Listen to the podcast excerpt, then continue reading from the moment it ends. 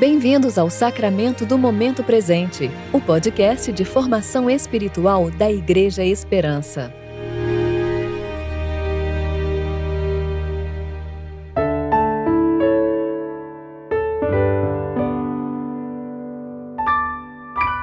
Hoje é quinta-feira, 9 de junho de 2022, tempo de preparação para o Domingo da Trindade. Portanto, vão e façam discípulos de todas as nações, batizando-os em nome do Pai, do Filho e do Espírito Santo. Mateus 28, 19. Eu sou Dani Braga e vou ler com vocês a reflexão de Fábio Seabra referente a Efésios, capítulo 1, versículos 17 a 19.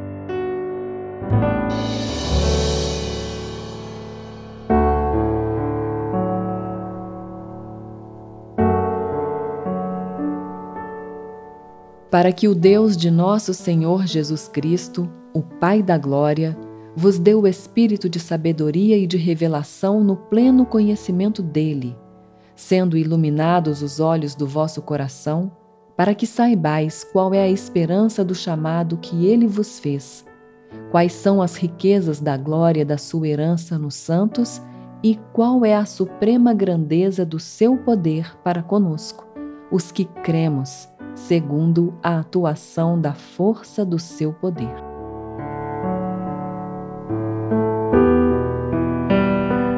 Estamos nos preparando para o domingo da Trindade. Segundo o lecionário, o relacionamento eterno, indivisível do Pai, do Filho e do Espírito Santo é a própria vida, puro ser dinâmico do qual tudo é criado e renovado. A vida cristã é vivida no contexto da relação trinitária.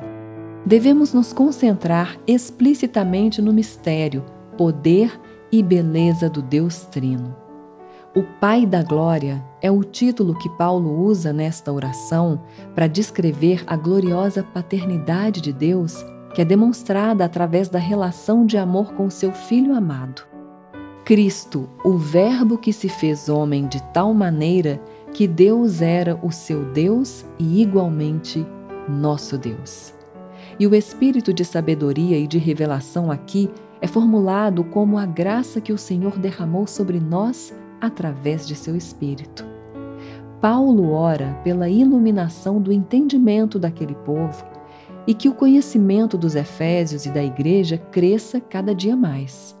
As virtudes e o consolo do Espírito de Deus são comunicados à alma do crente pela iluminação do conhecimento. Esse conhecimento deve vir de Deus, pois não há conhecimento confiável e salvífico que não venha do Senhor.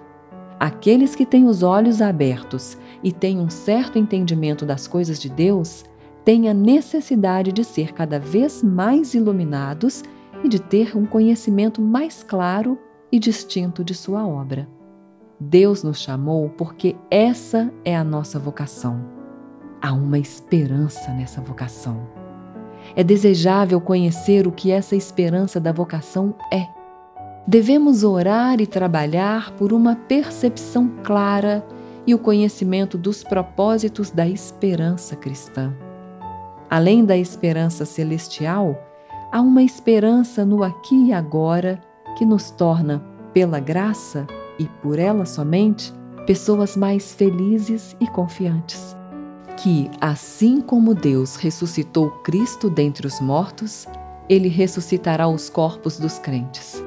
Pois o mesmo poder que sustenta o mundo sustenta também a igreja, e temos certeza que Cristo ama a sua igreja, pois ela é o seu corpo.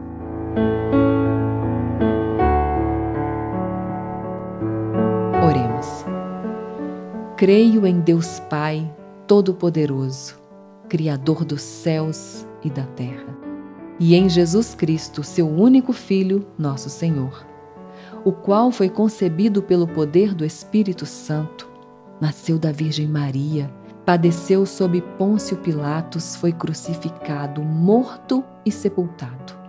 Ressuscitou ao terceiro dia, subiu aos céus e está sentado à direita de Deus Pai Todo-Poderoso, Creio no Espírito Santo, na Santa Igreja Universal, na comunhão dos santos, na remissão dos pecados, na ressurreição do corpo e na vida eterna. Amém.